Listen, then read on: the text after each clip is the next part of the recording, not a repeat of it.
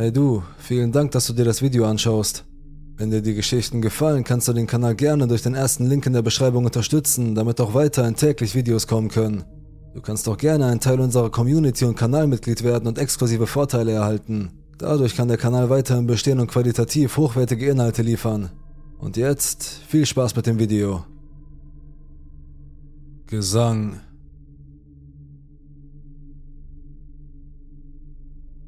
Nachdem ich einige Beiträge hier gelesen habe, habe ich beschlossen, eines der unheimlicheren, immer noch unerklärlichen Ereignisse hinzuzufügen, die mir und einer Gruppe von Freunden in den letzten fünf Jahren widerfahren sind. Wenn ich daran zurückdenke, habe ich immer noch dieses entnervte, ungute Gefühl, das einfach nicht verschwinden will. Eine Gruppe von Freunden und ich mieteten ein Haus an einem See für ein Wochenende voller Spaß und Trunkenheit.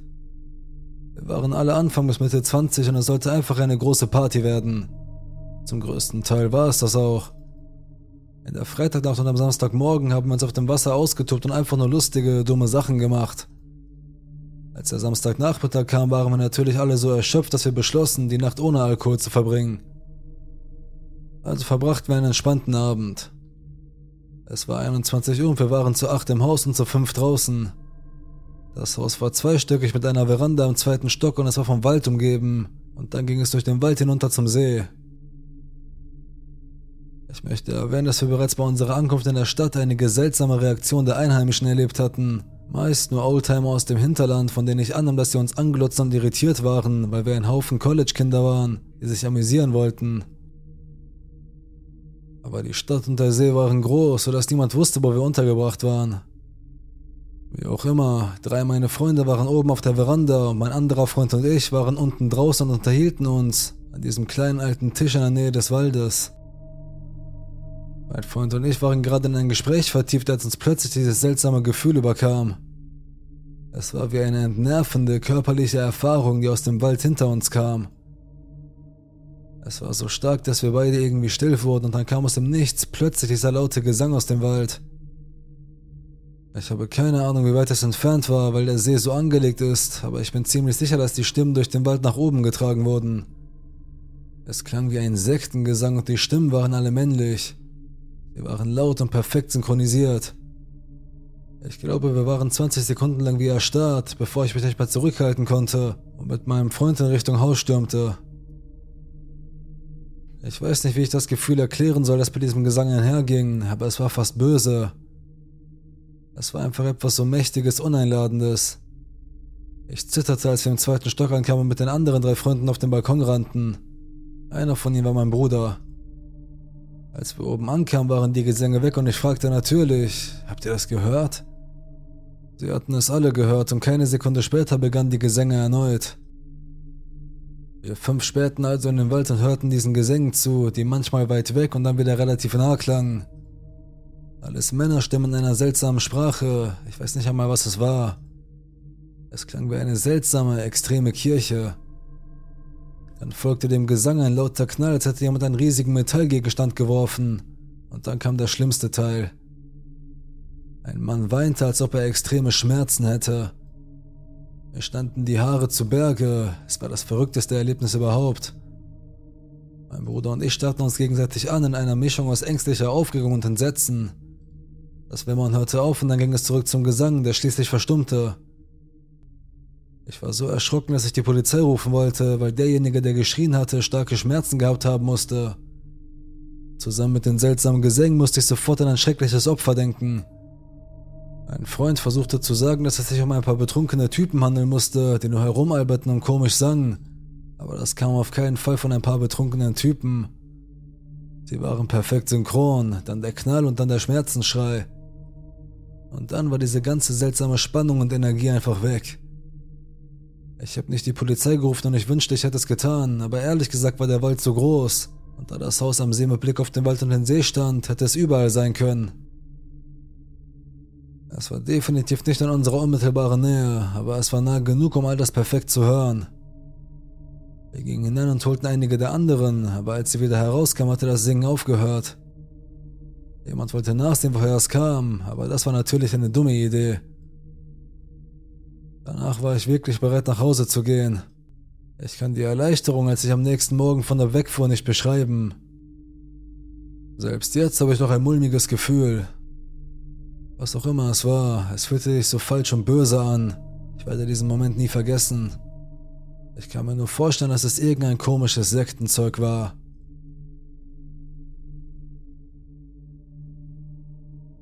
Spike.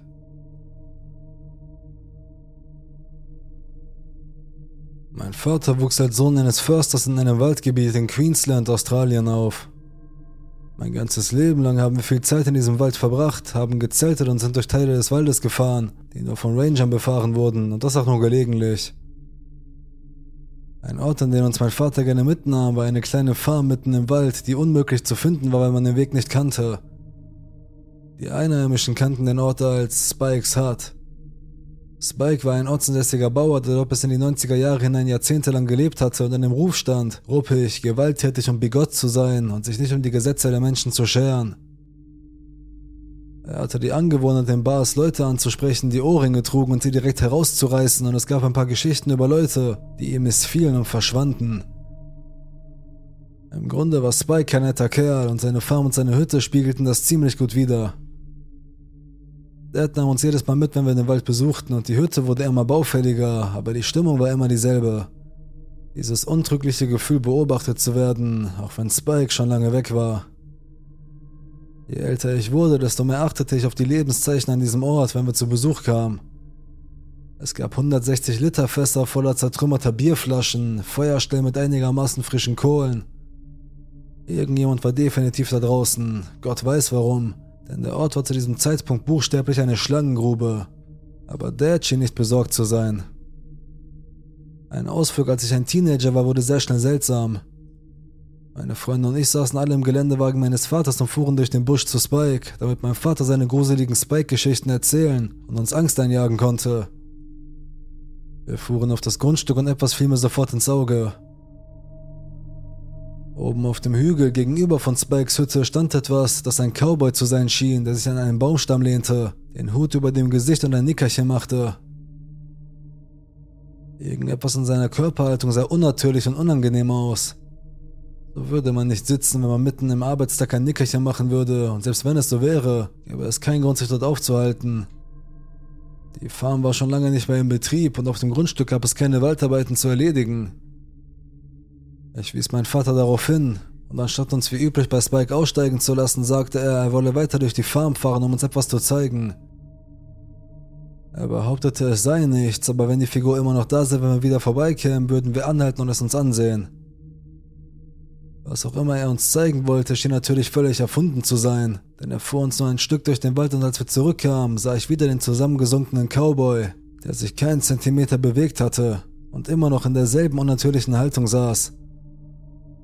Ich rief der zu, er solle anhalten und erinnerte ihn an sein Versprechen, aber stattdessen tat er so, als ob er mich nicht hören konnte, schloss die Türen des Trucks und fuhr viel schneller von der Farm weg, als er jemals auf diesen unbefestigten Waldwegen gefahren war. Meine Freunde und ich sahen uns alle verwirrt an, aber wir wussten, dass es in dieser Gegend bestenfalls zwecklos und schlimmstenfalls gefährlich war. Dad leugnete zwar, dass die Ereignisse dieses Tages jemals stattgefunden hatten, aber meine Freunde und ich waren immer noch neugierig auf das, was da draußen vor sich ging, und so machten wir uns ein paar Monate später auf eigene Faust auf die Suche nach Spikes Hütte. Wir mussten stundenlang durch den Wald fahren, um das Tor zu Spikes Grundstück zu finden, aber schließlich fanden wir es auch ohne Dads Hilfe. Als wir dort ankamen, stimmte etwas nicht. Mehr als sonst an diesem Tag. Meine Kumpel sprangen aus dem Auto, waren aber plötzlich wie erstarrt und wollten ohne ersichtlichen Grund nicht näher zur Hütte gehen. Die Stimmung war an diesem Tag einfach falsch und es fühlte sich an, als wären wir in etwas hineingeraten, in das wir wirklich nicht rein wollten. Der Drang wieder abzuhauen war stark, aber ich hatte zwei Stunden damit verbracht, den Ort zu finden und ich wollte ihn erkunden, verdammt. Einer meiner Freunde war mutig und ging mit mir vom Auto zur Hütte, wobei wir immer mehr Anzeichen von Bewohnern mit wissenden Nicken quittierten. Wir sagten den anderen nichts, aber wir waren in höchster Alarmbereitschaft. Es fühlte sich an, als ob jemand jeden Moment zurückkommen könnte oder als ob er nie weg gewesen wäre und uns beobachtete, während wir in den Trümmern herumstöberten. Wir gingen an der Seite der Hütte entlang und fanden eine Art kleinen Schuppen mit drei Wänden. Ich hörte, wie die Stimme meines Freundes piepsig wurde, als er mich aufforderte, hineinzuschauen. Auf dem Boden lag ein riesiger Haufen Asche von etwas, das wie ein Kochfeuer aussah, und das Vorhandensein eines riesigen, behelfsmäßigen Gitters aus schraffiertem Draht, das über dem Feuer saß und an der Schuppenwand befestigt war, bestätigte dies. Als ich mir diese Einrichtung ansehe, denke ich mir, dass derjenige, der hier war, gejagt und große Stücke seiner Beute über dem Feuer gebraten hat. Eigentlich ziemlich clever. Aber dann wurde mir schlecht. Als mein Blick vom Gitter zum Boden wanderte, sah ich eine Babysocke. Winzig, rosa und furchtbar fehl am Platz.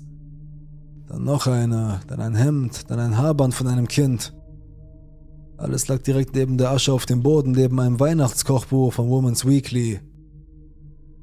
Da schrillten in meinem Kopf die Alarmglocken und ich trommelte meine Freunde zusammen, um zu verschwinden. Ein Ranger oder ein verrückter alter Obdachloser, der sich in der zerstörten Hütte herumtreibt, war eine Sache. Aber es gab absolut keinen Grund, warum mein Baby dort draußen sein sollte, und es konnte nichts Gutes dabei herauskommen, wenn die Kleidung eines Kindes direkt neben einem großen Feuer und einem Grill lag. Als wir zum Campingplatz zurückkamen, wurden wir das ungute Gefühl nicht los beobachtet zu werden, und wir waren alle so verunsichert dass wir unsere Sachen zusammenpackten und beschlossen, nicht über Nacht zu bleiben. Als ich nach Hause kam, erzählte ich meinem Vater davon und er schüttelte es einfach ab und sagte, dass da draußen seltsame Dinge passieren. Da ich jung und dumm war, dachte ich nie daran, nach vermissten Personen in der Gegend zu suchen, um zu versuchen, den Cowboy oder die Kleidung der Kinder zu erklären. Aber ich kann euch sagen, dass ich nie wieder den Fehler machen werde, ohne meinen Vater zu Spikes zu gehen.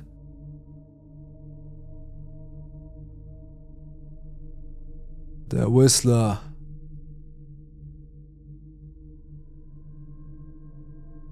Dort, wo ich wohne, gab es relativ wenige Covid-Fälle. Im Herbst gab es fast gar keine. Aus diesem Grund hatten wir, obwohl wir immer noch unter bestimmten Einschränkungen lebten, mehr von der öffentlichen Gesundheit sanktionierten Freiheiten als viele andere. So war es uns damals beispielsweise gestattet, unsere soziale Bubble mit einem anderen Haushalt zu teilen und innerhalb unserer Region zu reisen. Meine Familie und unsere andere Freundesfamilie beschlossen, dies auszunutzen und einen Herbstausflug zu machen. Wir mieteten zwei nebeneinander liegende Hütten in einem wunderschönen Waldgebiet am Wasser und verbrachten ein herrliches, entspannendes Wochenende. Obwohl es in der Nähe andere Hütten gab, waren die meisten nicht belegt und wir sahen keine anderen Menschen, obwohl wir ein paar Mal einen Hund irgendwo in der Nähe bellen hörten. In unserer letzten Nacht dort beschloss mein Sohn an der anderen Hütte mit seinen Freunden zu schlafen. Gegen 23 Uhr rief er hier rüber und fragte nach einem vergessenen Gegenstand. Es war eine sehr dunkle Nacht und in der tief bewaldeten Hüttengegend gab es sicherlich keine Straßenlaternen, also schnappte ich mir meine Taschenlampe und ging die kurze Strecke zur Nachbarhütte, um ihm zu bringen, was er brauchte. Auf dem Rückweg hörte ich einen Pfiff. Es war ein sehr menschlich klingender Pfiff, genau die Art von Pfiff, die man macht, um einen Hund herbeizurufen. Er tönte ganz in der Nähe, aber als ich mit meinem Licht herumleuchtete, sah ich niemanden. Ich hörte es wieder und nahm an, dass jemand nach dem Hund pfiff, den wir vorhin gehört hatten und dachte mir nicht viel dabei. Kurze Zeit später kam ein weiterer Ruf von nebenan. Mein Sohn konnte sich nicht beruhigen und wollte zu unserer Hütte zurückkommen. Diesmal gingen mein Mann und ich beide hinüber, sammelten unser Kind und seine Sachen ein, sagten unseren Freunden gute Nacht und gingen zurück. Wir hörten denselben Pfiff noch mehrere Male. Er schien auf dem Feldweg vor uns zu sein und sich langsam zu entfernen. Mein Mann meinte, der Hund müsse sich wohl verlaufen haben und der Besitzer sei auf der Suche nach ihm. In unserer Hütte hörten wir weiterhin das Pfeifen, das in unregelmäßigen Abständen von vielleicht zwei bis vier Minuten kam. Zuerst war es laut und schien ganz in der Nähe zu sein, dann wurde es allmählich schwächer und hörte dann auf, als ob der Pfeifende außer Hörweite war. Dann schien es zu kreisen, aus der anderen Richtung zu kommen, lauter zu werden, während es an unserer Hütte vorbeizog und dann wieder in der Ferne verschwand.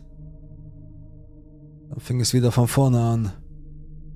Ohne groß darüber nachzudenken, kletterte mein Mann auf den Dachboden, um sich schlafen zu legen, während ich begann, für die Heimreise am nächsten Tag zu packen. Unser Sohn schlief in einem kleinen Zimmer am Erdgeschoss links von der Eingangstür, und das kleine Fenster in seinem Zimmer war ein Spalt geöffnet, um die für die Jahreszeit ungewöhnlich warme Nachtluft hereinzulassen. Ich stand an diesem Fenster und sammelte leise seine verstreuten Sachen ein, als das Pfeifen wieder näher kam. Aber dieses Mal war das nächste Pfeifen anstatt im Vorbeigehen zu verklingen, sehr nah und unglaublich laut, so als ob der Pfeifende direkt vor dem Fenster meines Sohnes wäre. Die Jalousie war heruntergelassen, aber ich war mir sicher, dass sich jemand auf der Veranda befand.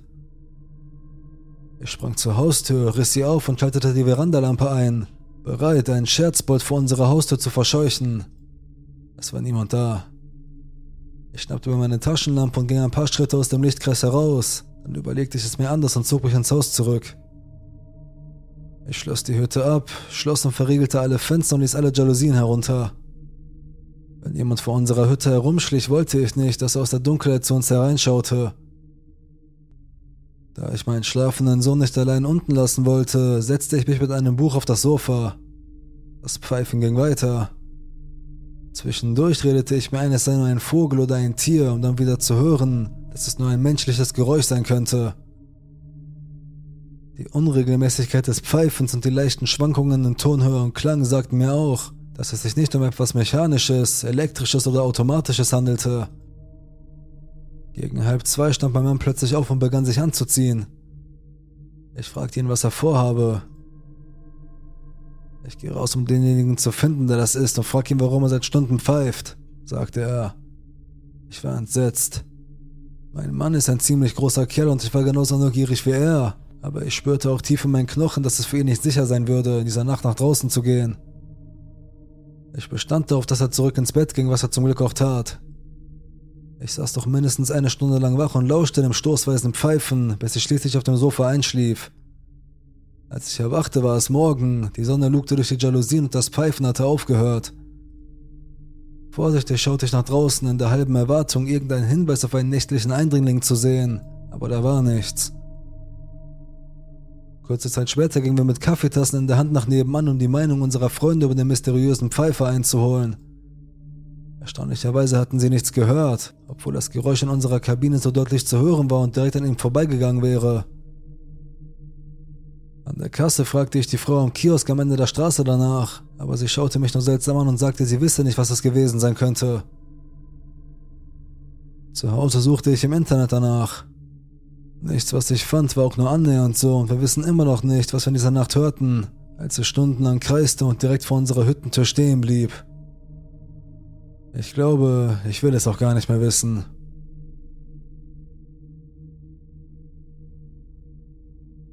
Klein Falls.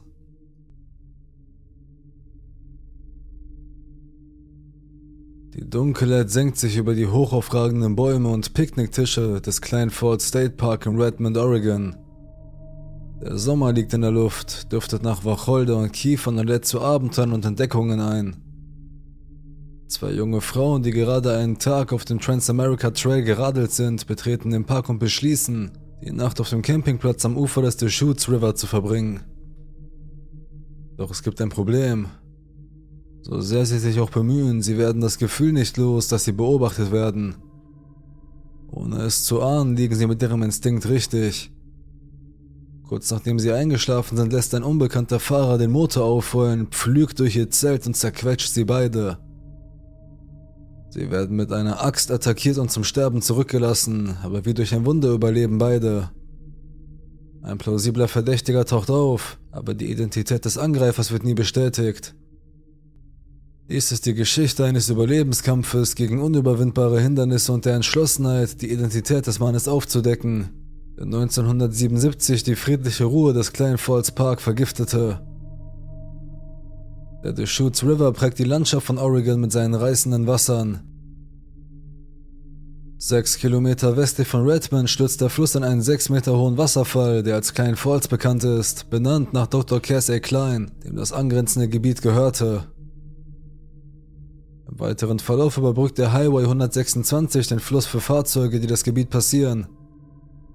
Auf der östlichen Seite des Deschutes River liegt der Klein Falls State Park, ein 9 Hektar großes Erholungsgebiet mit schönen Kiefern, in dem Amseln und Finken zu Hause sind. Die Landschaft ist mit Picknicktischen übersät und wird von den Anwohnern gerne genutzt, um sich in der Natur zu erholen. Die Nähe zum Fluss bietet außerdem hervorragende Angel- und Bademöglichkeiten. Der Park ist in den Wintermonaten geschlossen, kann aber zu anderen Zeiten von jedermann betreten werden. Während einer dieser Zeiten im Juni 1977 kamen zwei junge Studenten auf der Suche nach einem Abenteuer an einem schicksalhaften Abend durch das Gebiet. Noch in derselben Nacht sollte sich die Stille in der Luft verändern. Im Jahr 1977 waren Terry Jentz und Avra Goldman Studentinnen und Zimmergenossinnen an der Yale University Avra war 20 Jahre alt und stammte aus Wellesley, Massachusetts, während Terry mit 19 Jahren ein Jahr jünger war und aus Western Springs, Illinois stammte. Trotz ihres jüngeren Alters hielten Freunde der beiden Gents für die aufgeschlossenere der beiden. Nach einem Jahr voller Stress und endloser Abgabetermine überlegten die beiden, wie sie ihre Sommerferien verbringen sollten, bevor der Unterricht wieder aufgenommen wurde. Nach reiflicher Überlegung kam sie zu dem Entschluss, den Trans-America Trail zu durchwandern. Eine anspruchsvolle transkontinentale Strecke, die quer durch das Land führt. Es sollte ein Abenteuer wie kein anderes werden, eines, bei dem die beiden die verborgenen Geheimnisse Amerikas erforschen würden, während sie sich durch das Land bewegten. Es sollte auch eine Reise der Selbsterkenntnis werden, bei der jedes der Mädchen mehr über seine Stärken und seine Ausdauer erfuhr. Die Reise begann und verlief mit guten Vorsätzen. Im Juni fanden sich die beiden im kleinen Fall State Park ein und kauerten sich für die Nacht zusammen. Doch innerhalb weniger Stunden war ihr Abenteuer zu Ende und ihr Leben sollte sich unwiderruflich verändern. Am 22. Juni 1977 hatten Terry und Avery ihr Sommerabenteuer schon eine Woche hinter sich. Sie hatten den Tag mit einer anstrengenden Radtour auf dem Transamerica Trail verbracht, bevor sie im kleinen Falls State Park ankamen. Da die Kräfte schwanden und die beiden erschöpft waren, fiel ihnen die Entscheidung, die Nacht im Park zu verbringen, leicht. Am nächsten Morgen würden sie aufwachen und ihre Reise fortsetzen. Zweifellos war auch die sanfte Schönheit des Deschutes River einladend gewesen. Sie würden ihr Zelt an seinem Ufer aufschlagen und sich vom Rauschen des Wassers in den Schlaf wiegen lassen. Wenn man einen ruhigen, landschaftlich reizvollen Campingplatz suchte, konnte man kaum einen besseren Ort finden. Doch schon bald fühlten sich die beiden unwohl. Beide Mädchen hatten das Gefühl, beobachtet zu werden, obwohl sie sonst niemanden im Park sehen konnten. Die beiden spürten es gleichzeitig und teilten einander ihre Bedenken mit. Da jedoch kein offensichtlicher Stalker zu sehen war, wurden ihre Instinkte als Paranoia abgetan und die Mädchen gaben sich damit zufrieden, sich für die Nacht einzurichten. Sie schlugen ihr Zelt wie geplant am Flussufer auf und schliefen schnell ein. Gegen halb zwölf wurde Terry durch den laut aufheulenden Motor eines Fahrzeugs in der Nähe geweckt. Es war auf ihrem Campingplatz vorgefahren und blieb regungslos stehen. Sie nahm an, dass feiernde Teenager auf ihrem Platz eingedrungen waren, zweifellos betrunken und auf der Suche nach Unterhaltung. Diese Vermutung wurde jedoch schnell widerlegt. Das Fahrzeug setzte sich in Bewegung und raste auf ihr Zelt zu.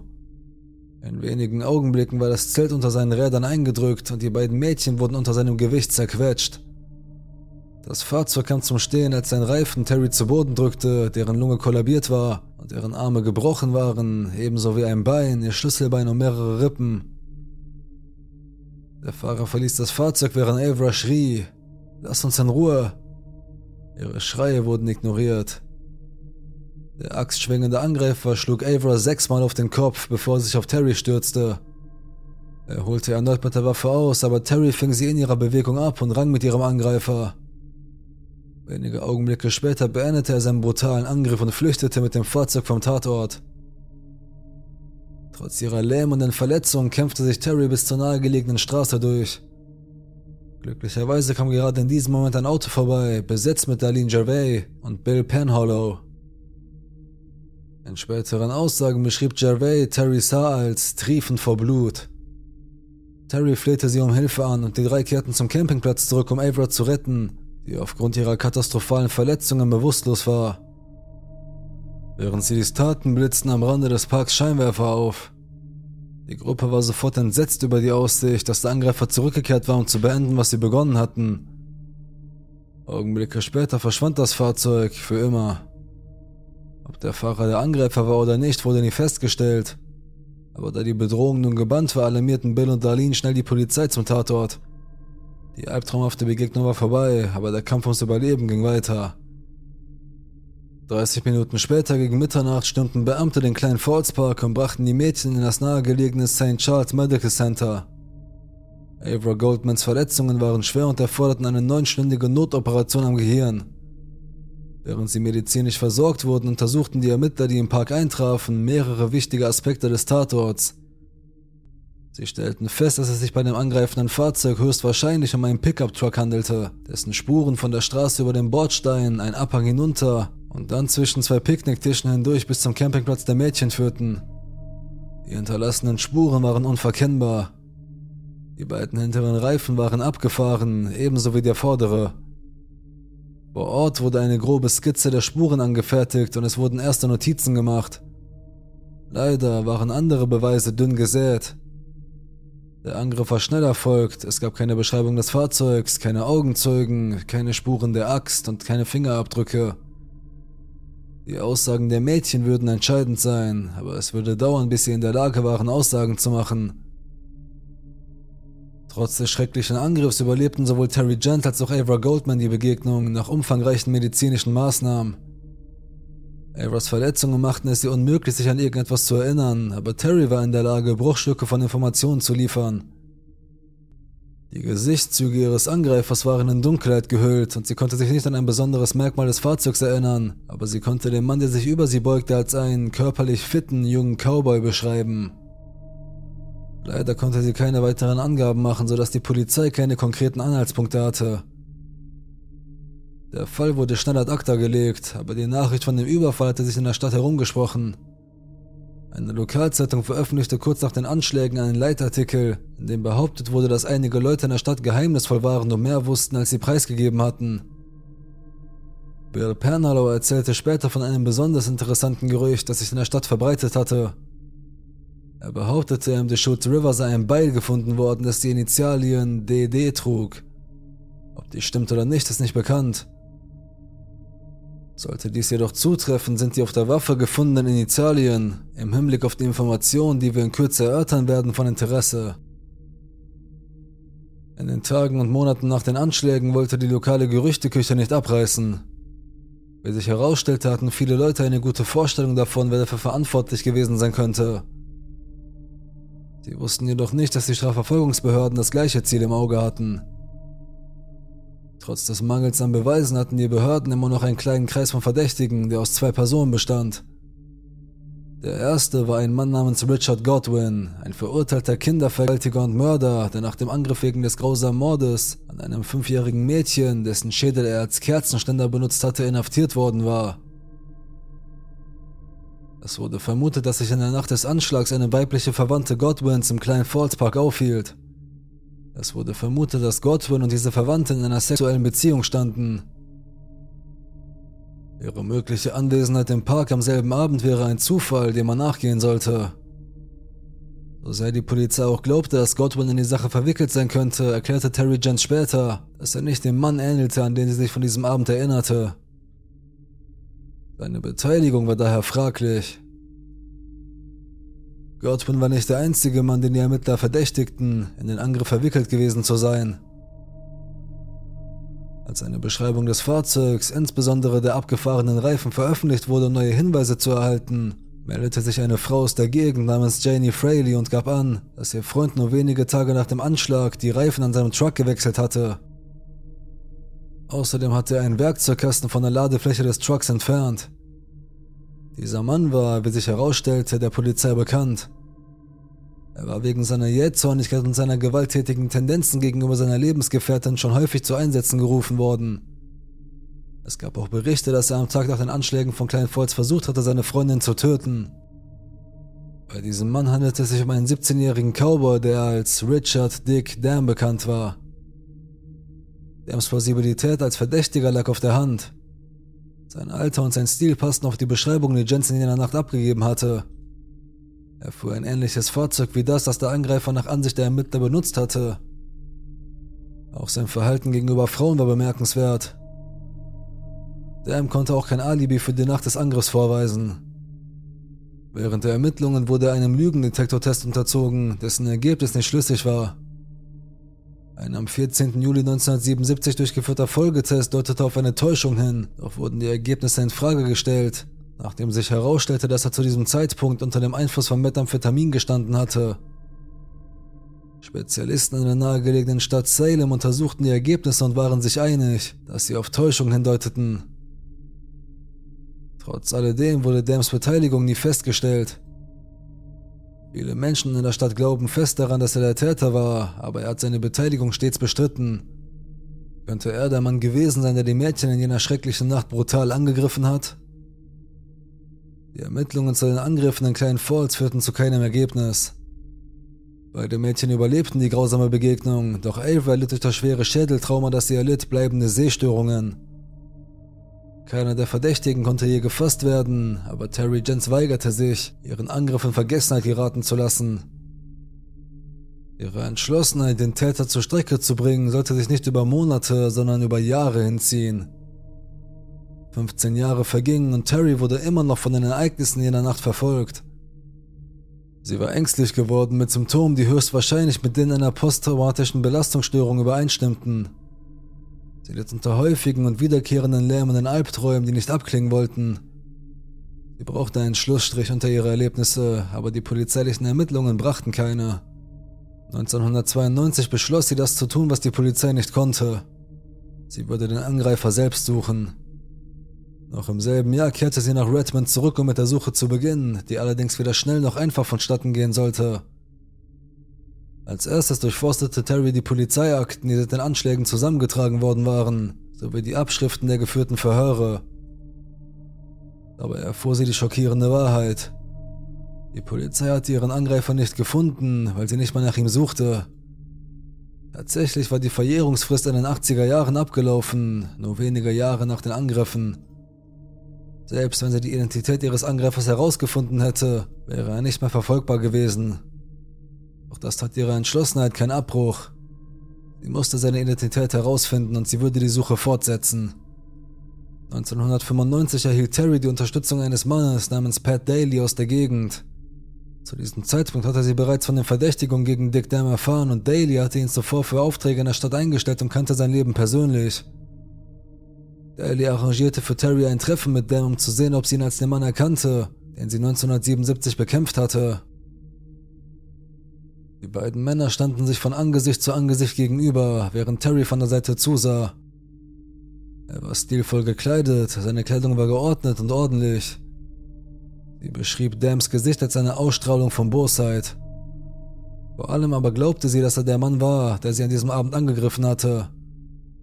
Sie konfrontierte ihn nicht, aber die Entdeckung war vielleicht das Gefühl eines Abschlusses, das sie gesucht hatte. Viele weitere Jahre vergingen und die Leben von Terry Jens und Avra Goldman trennten sich allmählich. Terry wollte mit der einzigen anderen Person, die ihre Erfahrung teilte, über diese Nacht sprechen.